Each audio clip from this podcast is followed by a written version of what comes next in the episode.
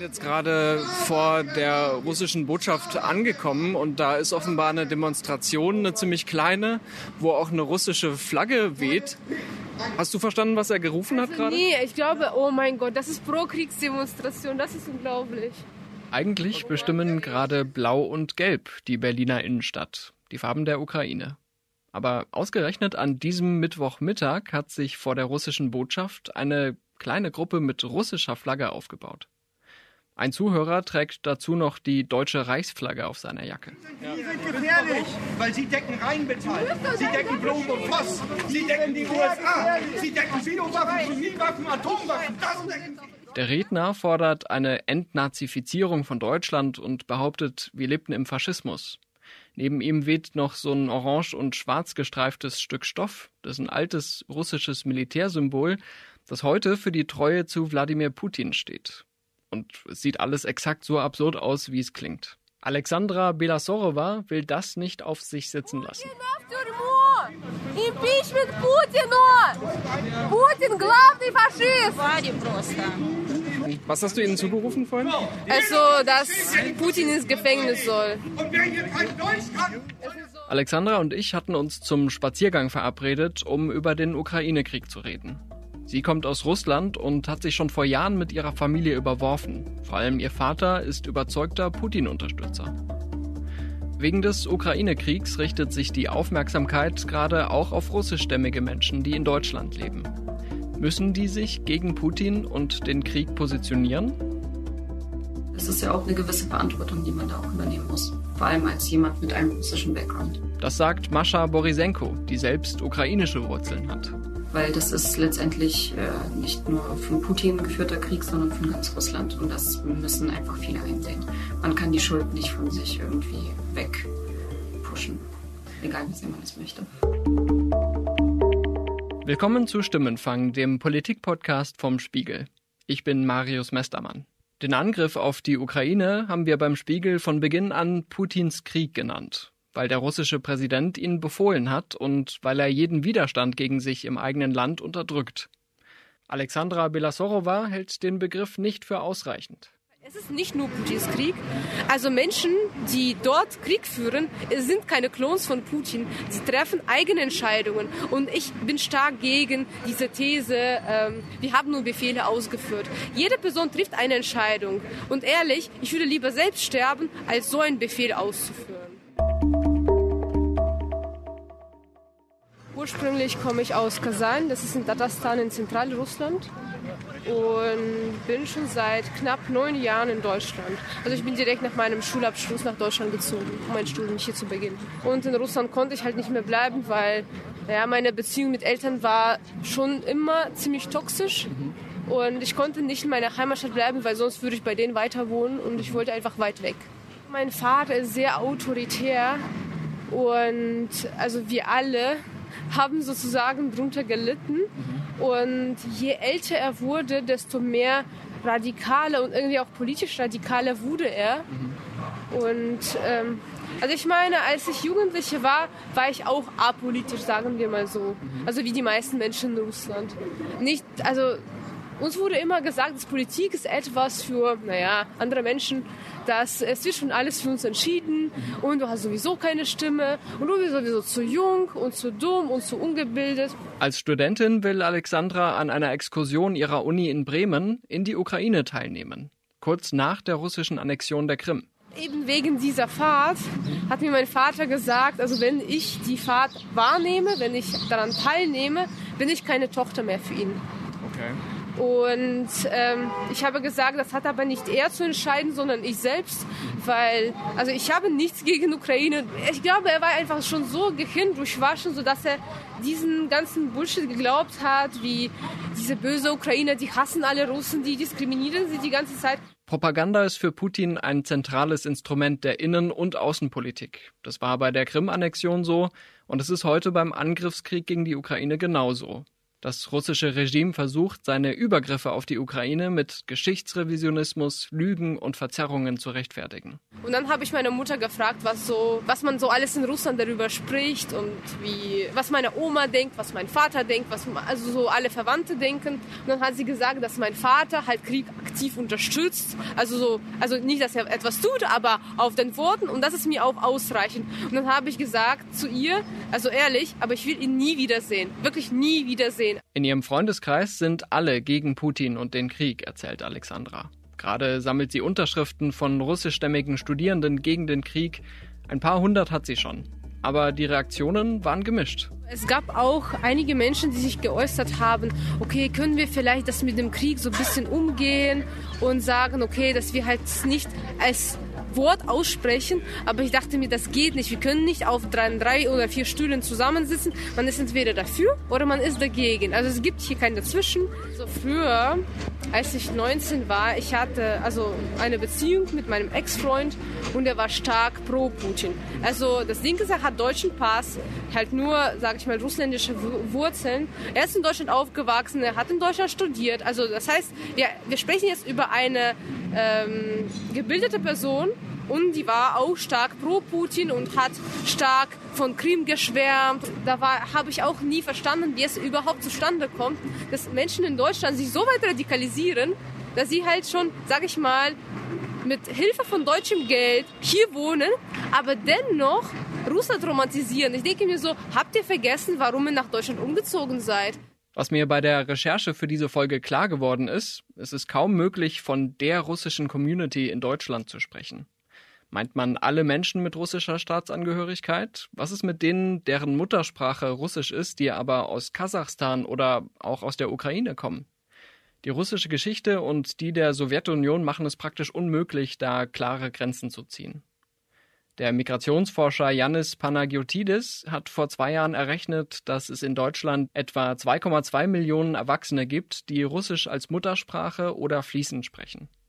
Viele davon sind sogenannte Russlanddeutsche, die zum Teil vor Generationen ins damalige russische Reich ausgewandert waren und inzwischen wieder hier in Deutschland leben. Belastbare Daten über die politische Einstellung der russischsprachigen Menschen gibt es kaum. Die wohl beste Studie dazu stammt von 2016, also immerhin aus der Zeit nach der Krim-Annexion. Damals wurden 17 Prozent der Befragten als Russland freundlich eingestuft. Die Details dazu können Sie unter dem Link in den Shownotes nachlesen. Wenn man zwischen zwei Kulturen aufwächst, die ideologisch sehr unterschiedlich sind, ist es sehr schwer, in ein Schwarz-Weiß-Denken zu verfallen. Das, das ist Natalia. Fast allen Menschen aus der russischsprachigen Community ist es schwer gefallen, ausschließlich die Meinung des Westens anzunehmen, die aber auch natürlich heterogen divers ist und es da unterschiedliche Abstufungen gibt. Natalia kam nach dem Zerfall der Sowjetunion nach Deutschland, weil ihre Mutter keine Perspektive in der Heimat sah. Es waren viele kamen zu Zeiten von Jelzin nach Deutschland und haben quasi ja, hier die demokratische Freiheit genossen, gleichzeitig aber weiterhin die Repression von Putin unterstützt. Mhm. Und ähm, ja, das hängt wahrscheinlich auch mit so einer Nostalgie zusammen. Ich glaube, jeder Mensch, der irgendwie einen Migrationshintergrund hat, weiß, wovon ich spreche. Ich bin absolut kein Fan von Patriotismus, aber irgendwie fühlt man sich doch verbunden mit diesem mhm. Land. Kurz nachdem Natalia in Deutschland ihr Abitur gemacht hat, eskalierte Putins Aggression gegen die Ukraine. Als die Krim annektiert wurde, war es so, dass die Meinungen sehr auseinanderdrifteten. Also es gab Menschen, die ganz klar gesagt haben, dass das eine völkerrechtswidrige Annexion ist und ähm, dass das auf jeden Fall zu verurteilen ist, obwohl sie im Ansatz dennoch nachvollziehen konnten, warum beispielsweise die russische Bevölkerung so sehr an der Krim hängt und warum das für sie eben ähm, ja auch ein Teil als Russland ähm, einige sehen. Anfangs ist auch Natalia davon überzeugt, dass die Annexion gerechtfertigt ist. War vielleicht ein Zeitraum von ein, zwei Monaten, wo ich mich auch so ein bisschen in diese ähm, Propaganda verwickelt habe, weil ähm, vieles war ja auf Russisch, ähm, also russischsprachig in den russischen Medien dargestellt. Aber dann kam ja dieser Ken FM, den ich vorher überhaupt nicht kannte und ich habe irgendwann mal seinen Kanal entdeckt. Ähm, und habe erst mal ihm zugehört und ähm, konnte quasi in der Sprache, die ich besser beherrsche, die Gedankengänge nachvollziehen. KenFM, das ist Ken Jebsen, der damals schon pro-russische Propaganda verbreitet hat und später dann Verschwörungsmythen zur Corona-Pandemie.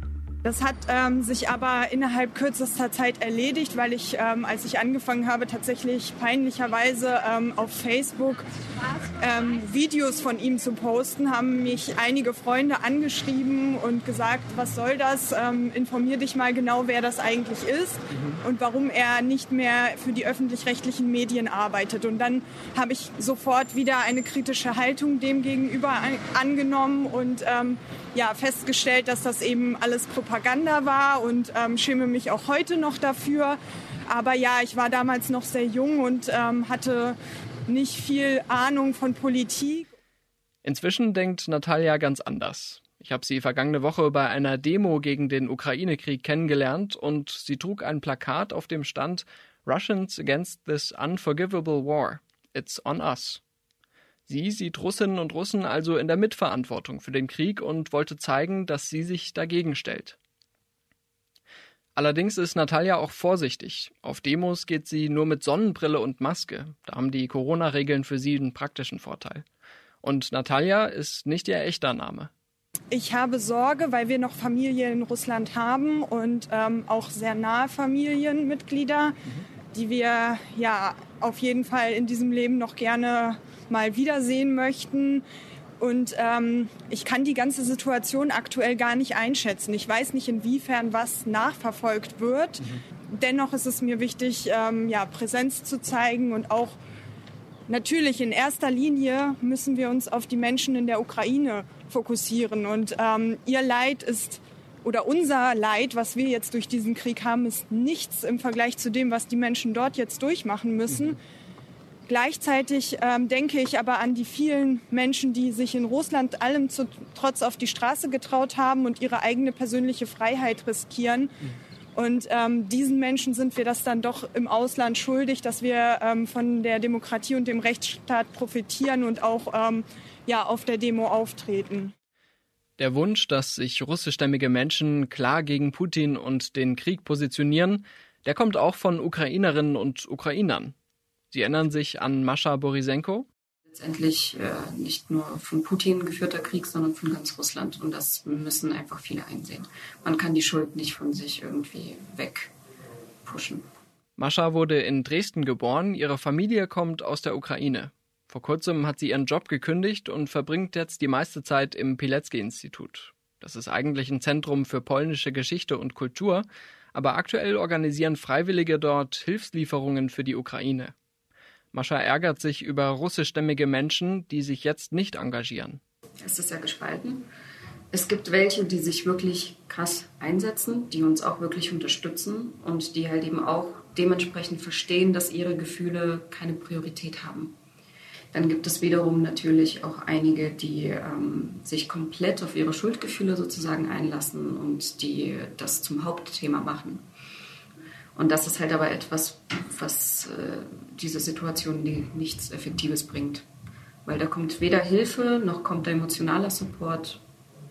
Das Interview führen wir in einem fensterlosen Hinterzimmer des Pilecki-Instituts. Neben Mascha sitzt Lisa Plitkova. Die beiden nennen den Raum ihren Bunker. Lisa kommt aus Odessa an der Küste des Schwarzen Meers. Also ich bin Ukrainerin mit äh, russischem Hintergrund, äh, also Russisch, Belarusisch, Jüdisch, Polnisch. Das ist so ein bisschen aber äh, haupt, hauptsächlich Russisch. Meine Mutter kommt aus Sibirien.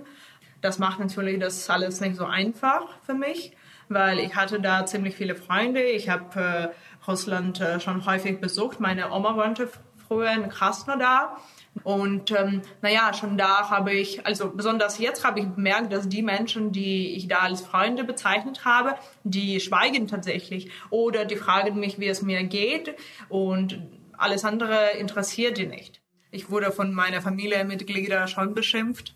Und naja, ich denke, die haben das nicht direkt gesagt, aber ich denke schon, dass sie mich aus, äh, auch schon äh, als Narzisstin sehen oder sowas, was äh, Putin da als Entnazifizierung nennt. Ich denke, die unterstützen und feiern tatsächlich diese Idee schon. Ziemlich erschreckend, welche Gräben sich da auftun und welche zusätzliche Last das auch für die Betroffenen ist. Diese Verantwortung wird es dekadenlang geben und die werden das müssen Kinder ansprechen und Enkel ansprechen. Und das ist ganz normal. Man kann dann nicht sagen, ich bin aber unschuldig, ich habe direkt niemanden getötet. Naja, so halt, äh, man kann nicht diese 22 Jahre lassen und äh, einfach vergessen, wie äh, Einige haben das gefeiert, einige haben geschwiegen, ein, einige haben einfach äh, gesagt, so, ja, mir ist egal, was Putin macht, ich, ich unterstütze ihn einfach, egal was wir, er macht. Eine, naja, ehemalige schon Freundin von mir aus der Universität, äh, sie hat das Thema komplett ignoriert die aus Russland konnten, hier studiert, äh, einfach als ob nichts passiert. Das war sogar lustig. Ich hatte ihre Pflanzen bei mir, weil sie im Urlaub war und dann sie hat einfach fast schweigend die abgeholt, als Krieg angefangen hat und das war's.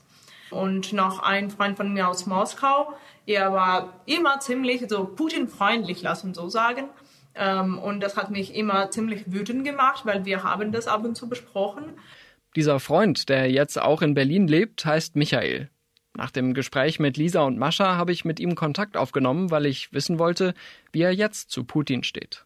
Ja, ja, ich komme aus Moskau, ich bin auch da geboren. Mein Vater ist äh, jüdisch, meine Mutter ist Russin.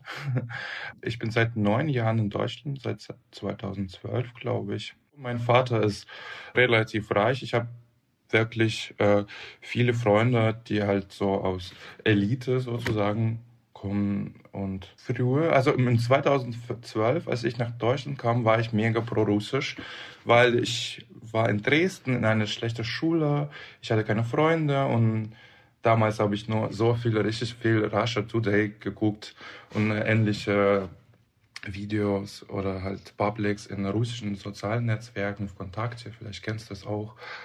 Aber ich war nie äh, Putin-Freund. Auch wegen Krim und so. Ich war auch nicht positiv überrascht wegen Krim. Aber ich könnte damals, jetzt nicht mehr, aber damals könnte ich noch Putin verstehen.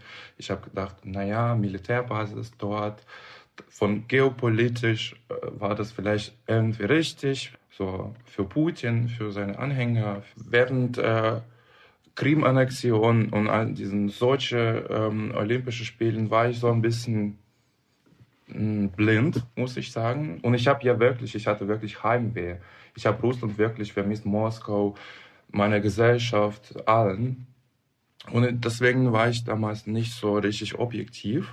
Ein Wendepunkt für Michael ist das scheindemokratische Verfassungsreferendum in Russland von 2020, mit dem sich Wladimir Putin viele weitere Jahre an der Macht sichert. Da habe ich komplett meinen Namen, äh, meine Meinung geändert, habe meinen russischen Pass abgegeben. Ich bin jetzt nur Deutscher und Israeli.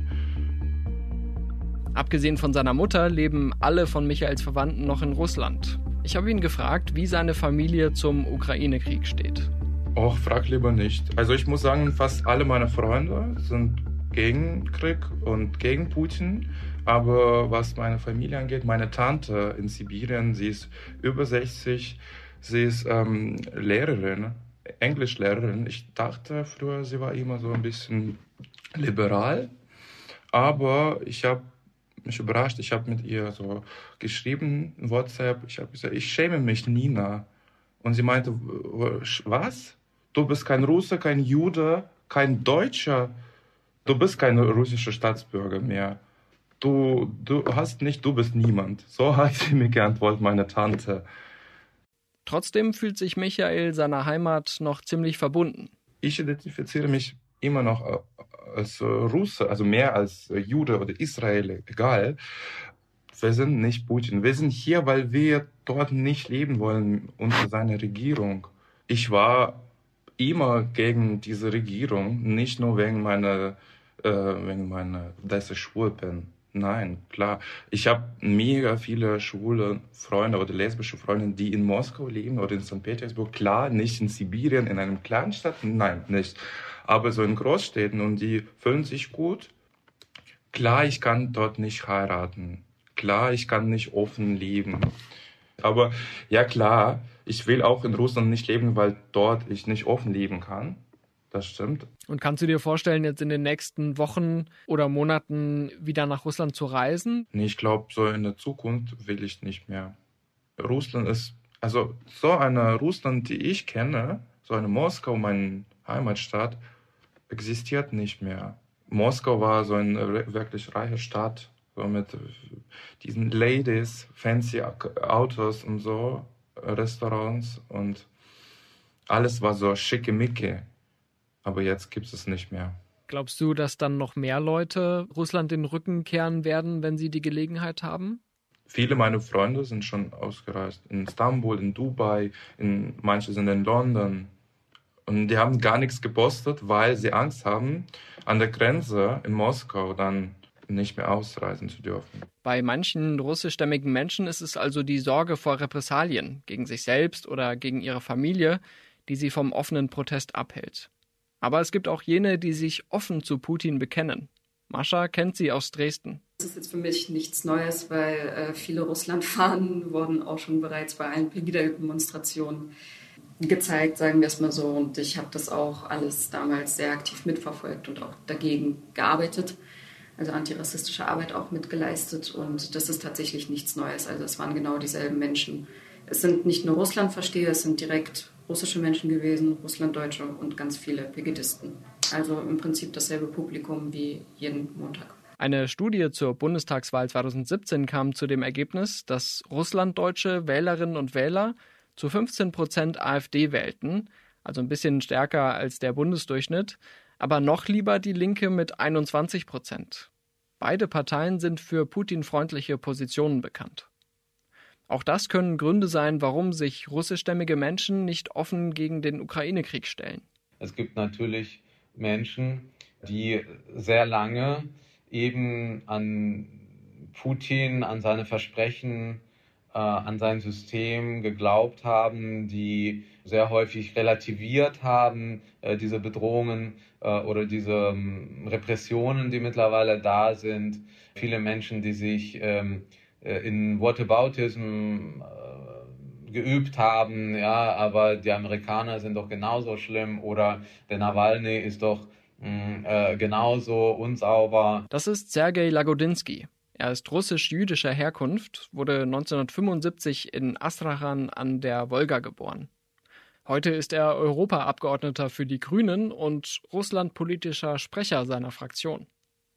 Lagodinsky vergleicht die Situation der russischstämmigen mit der der türkischstämmigen Menschen in Deutschland. Ein ziemlich großer Teil von denen unterstützt von hier aus den Autokraten Recep Tayyip Erdogan.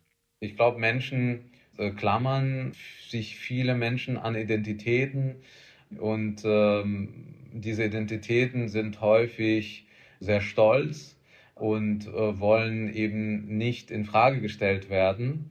Mh, auch was äh, Demokratiedefizite angeht, ähm, was vielleicht auch eine Revaluierung der kulturellen Traditionen angeht, ähm, was Kindheitsgeschichten und Kindheitserinnerungen angeht. Gerade wenn sie in einer Umgebung sind, die vielleicht für sie erst einmal fremd ist oder, oder nicht sozusagen mit ihrer Herkunft zu tun hat, äh, kommt so, so eine Trotzreaktion und, und einer äh, besonders ausgeprägte Bindung, ja, und Verbindung äh, und, und, und Stolz und Unfähigkeit, sozusagen das kritisch zu reflektieren. Wie Privatleute über Putin denken, das bleibt natürlich oft im Verborgenen.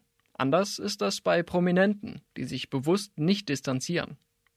Die Opernsängerin Anna Netrebko, die noch letztes Jahr ihren Geburtstag im Kremlpalast gefeiert hat, hat vorerst alle ihre Auftritte abgesagt.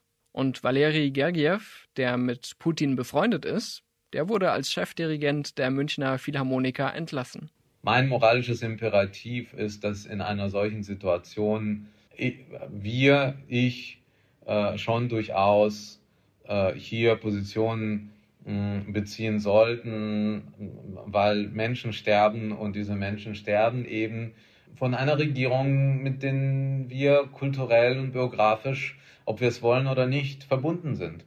Gleichzeitig muss ich sagen, dass ich wenig von Cancel Culture ähm, halte, egal in welcher äh, Situation und das, was ich erlebe, auch wenn ich, äh, sagen wir, innerlich das abfeiere, ja, weil der Dirigent Georgiev in München oder viele andere Künstlerinnen und Künstler äh, haben an diesem System partizipiert. Trotzdem ähm, bin ich einfach zu demokratisch liberal, um Menschen irgendetwas abzuverlangen und sie dann, wenn sie das nicht tun, äh, eben mit ähm, solchen Sanktionen zu belegen. Äh, dafür ähm, sind wir zu Demokraten, ja, zu sehr Demokraten. Das wollen wir ja gerade nicht sein, dass wir so wie in Russland eben kollektivistisch Druck ausüben äh, und Individuen mit äh, Sanktionen belegen, weil sie nicht das tun, was wir als Kollektiv wollen. Die Russin Alexandra Belasorowa sieht das ganz anders. Sie hält Konsequenzen wie bei Netrebko und Gergiev sogar für notwendig. Ich finde, dass Menschen, die mit ihrem Schweigen sowas unterstützen, sollten keine Macht in Deutschland haben. Also ich finde, vielleicht da, nach diesem Ausschluss werden sie verstehen, was eigentlich passiert. Also ich finde, jeder in Russland sollte sich damit auseinandersetzen. Und das ist keine Entschuldigung, dass man sich im Ausland befindet.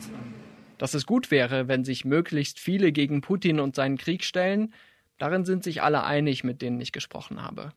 Der Unterschied liegt darin, mit welcher Schärfe sie diese Positionierung einfordern. Abseits davon gibt es noch ein Thema, über das wir hier noch sprechen müssen. Seit dem 24. Februar hat es in Deutschland vermehrt Vorfälle gegeben, bei denen russischstämmige Menschen zum Ziel von Anfeindungen und in manchen Fällen auch zum Ziel von Angriffen wurden. Das Bundeskriminalamt registrierte in den ersten anderthalb Wochen nach der Invasion 318, Zitat, strafrechtlich relevante Ereignisse in Zusammenhang mit dem Konflikt. Darunter Sachbeschädigungen, Beleidigungen oder Bedrohungen im Internet und auf der Straße. Bei der Beurteilung muss man eine Balance finden. Einerseits Vorfälle, die gut belegt sind, ernst nehmen und natürlich jegliche Gewalt verurteilen. Andererseits muss man vorsichtig sein, wenn von Angriffen die Rede ist. Denn russische Propagandamedien versuchen schon daraus Kapital zu schlagen und sprechen von antirussischer Stimmung oder Russophobie. Das also bitte für die nächsten Minuten im Hinterkopf behalten. Gleich kommt er ja, aus der Dunkelheit näher an den Zaun, fummelt da, ich weiß nicht, in seinen äh, Jackentaschen oder holt da was raus. Eine, ich vermute eine Art Molotow-Cocktail, selbst gebastelt wahrscheinlich. Hat wahrscheinlich gut in, im Chemieunterricht aufgepasst. Ja, jetzt hat er diese Flasche sozusagen in der Hand. Und jetzt wirft er sein, seine Flasche, also dieses Molotow-Cocktail dann. Ja, ein guter Chemieschüler. Das ist Alexander Ott, Schulkoordinator der Lomonossow-Schule im Berliner Bezirk Marzahn-Hellersdorf. Was er hier beschreibt, sind die Filmaufnahmen einer Überwachungskamera vom vergangenen Freitag, kurz nach drei Uhr morgens. Der Chemieschüler ist ein mittelgroßer Mann mit Kapuze. Mit dem Brandsatz will er die Sporthalle der Schule anzünden. Mein Kollege Serafin Reiber hat Ott in Marzahn besucht und sitzt jetzt mit mir im Studio. Hallo Serafin. Hallo Marius. Du bist also den ganzen weiten Weg in die Allee der Kosmonauten in Marzahn gefahren, um Alexander Ott zu sprechen. Warum eigentlich? Ja, es ist schon der zweite Brandanschlag auf die Lomonossow-Schule. Die Decke, die Wände sind äh, Russ äh, oder schwarz vom Russ. Und sagen, jetzt müssen wir beide Türen austauschen oder ja, wir müssen auch die Zargen jetzt ausreißen. Zwei Wochen nach Kriegsbeginn versuchte ein Unbekannter den Gartenschuppen anzuzünden. Alexander Ott vermutet, dass dieselbe Person dahinter steckt, die Freitagnacht auch die Sporthalle anzünden wollte, vermutlich wegen des Kriegs. Äh, mir geht es immer durch den Kopf, das ist ähm, ein äh, Wahnsinniger oder ein Mensch, ein Mann, das, das wissen wir, dass das ein Mann war, seine Minderwertigkeitsgefühle irgendwie ausleben möchte. Oder vielleicht groß in Schlagzeilen kommen möchte, vermute ich. Wird heute Abend, also am Freitag, quasi vor dem Fernsehen sitzen, ein Bierchen trinken und denken, hey, klasse, jetzt bin ich, ich habe jetzt die Geschichte geschrieben. Die Lomonossow-Schule in Berlin ist eine internationale Schule. Gegründet haben sie 2006 russischsprachige Eltern und Pädagogen aus Berlin, hauptsächlich für Kinder, deren Familien aus der ehemaligen Sowjetunion nach Deutschland gekommen sind. Also Russlanddeutsche. Genau. Auch der Vater von Alexander Ott wurde als Russlanddeutscher unter Stalin deportiert. Deshalb wuchs Alexander Ott im Ural auf, ist dann aber nach dem Zerfall der Sowjetunion nach Deutschland ausgewandert. Und wie erlebt er jetzt diese Bedrohungslage an der Schule? Wir sind verzweifelt. Es ist schon ein bisschen Frust dabei, auch dass, dass diese eine Person, wahrscheinlich nicht mal so alte Person, so viel Ärger verursacht. Ja? Also wir sind eine Schule, wir sind keine politische Partei oder sowas, die dann klare Ziele, politische Ziele verfolgt arbeiten allen Kindern unabhängig von ihrer Herkunft oder Sprache oder Religion oder sonst was. Wir machen keine Unterschiede. Was bekommen denn die Schulkinder davon mit nach den beiden Bränden? Relativ wenig. Der Sportunterricht musste natürlich erstmal draußen stattfinden, bis die Halle wieder benutzbar ist. Die Grundschulkinder machten einen relativ unbekümmerten Eindruck, als ich dort war. Sie sind wohl auch noch zu klein, um den Krieg und seine Auswirkungen wirklich zu verstehen. Alexander Ott sagte mir auch, dass sie versuchen, den Krieg aus der Schule rauszuhalten. Unter anderem deswegen, weil viele Familien indirekt davon betroffen sind. Und was macht die Polizei? Die Berliner Polizei ist schon am Freitag von Brandstiftung ausgegangen. Ein Sprecher sagte, die Tat stehe in Zusammenhang mit dem Krieg in der Ukraine. Wer aber genau dahinter steht, ist noch unklar. Du hast vergangene Woche auch einen Fall recherchiert, bei dem eine russischstämmige Schülerin im Klassenzimmer angegangen wurde. Magst du noch mal erzählen, was da passiert ist? Da geht es um eine Schülerin, die ist 15 und besucht ein Gymnasium in Brandenburg. Sie will anonym bleiben, aber nennen wir sie mal Elvira. Sie hat eine ziemlich unangenehme Situation mit einer Lehrerin erlebt. Ihre Deutschlehrerin trat vor die Klasse, wollte über den Ukraine-Krieg sprechen. Also sie meinte, also zu dem, was äh, Putin meinte, dass die NATO irgendwie Russland mal bedroht hatte. Dazu meinte sie, das ist Bullshit. Russland wurde noch nie äh, weder von der NATO noch von Deutschland bedroht oder angegriffen. Ähm, dann wendet sie sich, sie sich zu mir äh, und meinte, wann hat die NATO Russland bedroht? Äh, wann hat sie äh, je Russland angegriffen? Und da war schon so ein Moment, so, also ich habe kaum Luft, also konnte nicht richtig atmen. Ich war so, so, was war, warum ich und was soll ich jetzt dazu sagen? Und das war halt so, was habe ich jetzt damit zu tun? Das war halt sehr, ja, schockierend, so, so ein Schockmoment. Also das klingt ziemlich unangemessen. Wie ging es denn danach weiter? Hat die Lehrerin eingesehen, dass sie damit eine Grenze überschritten hat? Jein. Elviras Vater hat eine Dienstaufsichtsbeschwerde an die Schule geschickt. Dann gab es ein Gespräch zwischen ihm und der Lehrerin. Das habe schon geholfen, hat er mir gesagt, aber entschuldigt habe sich die Lehrerin nicht. Da wären wir also wieder bei der Balance. Ne? Also Vorfälle wie an der Lomonossow-Schule oder das Erlebnis von Elvira sind inakzeptabel und auch völlig kontraproduktiv, wenn es um den gesellschaftlichen Umgang mit dem Ukraine-Krieg geht. Die Ukrainerin Mascha Borisenko erinnert aber daran, dass es solche Vorfälle nicht erst seit Putins Invasion gibt. Das ist jetzt kein neues Problem. Ich bin selber auch in Dresden aufgewachsen. Ich wurde auch als 13-Jährige vor die Klasse gestellt und musste stellvertretend nicht nur für die Ukraine, sondern für äh, alle osteuropäischen Staaten sprechen. Und das wurde dann noch dazu bis ins Detail kritisiert, als subjektiv abgestempelt. Also das war wirklich auf einem ganz, ganz anderen Niveau. Und der grünen Politiker Sergei Lagodinsky warnt davor, jetzt von einer Welle des Rassismus oder von Russophobie zu sprechen. Also wir müssen sehr vorsichtig sein, denn das ist natürlich auch ein Teil des, der kriegerischen Auseinandersetzung. Das ist ein Informationskrieg, in dem wir äh, äh, stecken, beziehungsweise der uns aufgezwungen ist. Und wir müssen sehr vorsichtig sein, ohne die Vorfälle äh, zu ignorieren. Aber es ist kein Massenphänomen und es ist keine Bedrohungslage für russischsprachige Menschen in Deutschland.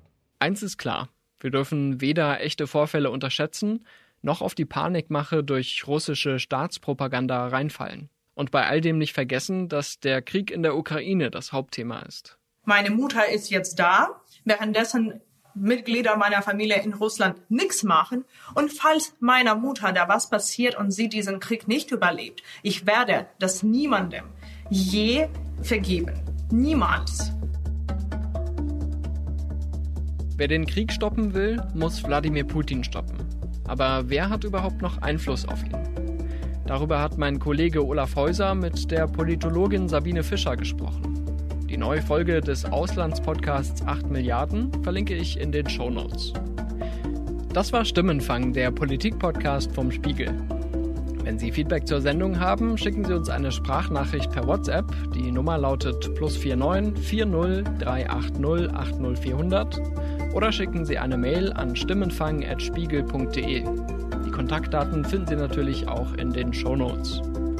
Mein Name ist Marius Mestermann und ich bedanke mich für die Unterstützung bei Serafin Reiber, Ole Reismann, Olaf Häuser und Luca Ziemek. Unsere Stimmenfangmusik kommt von Davide Russo.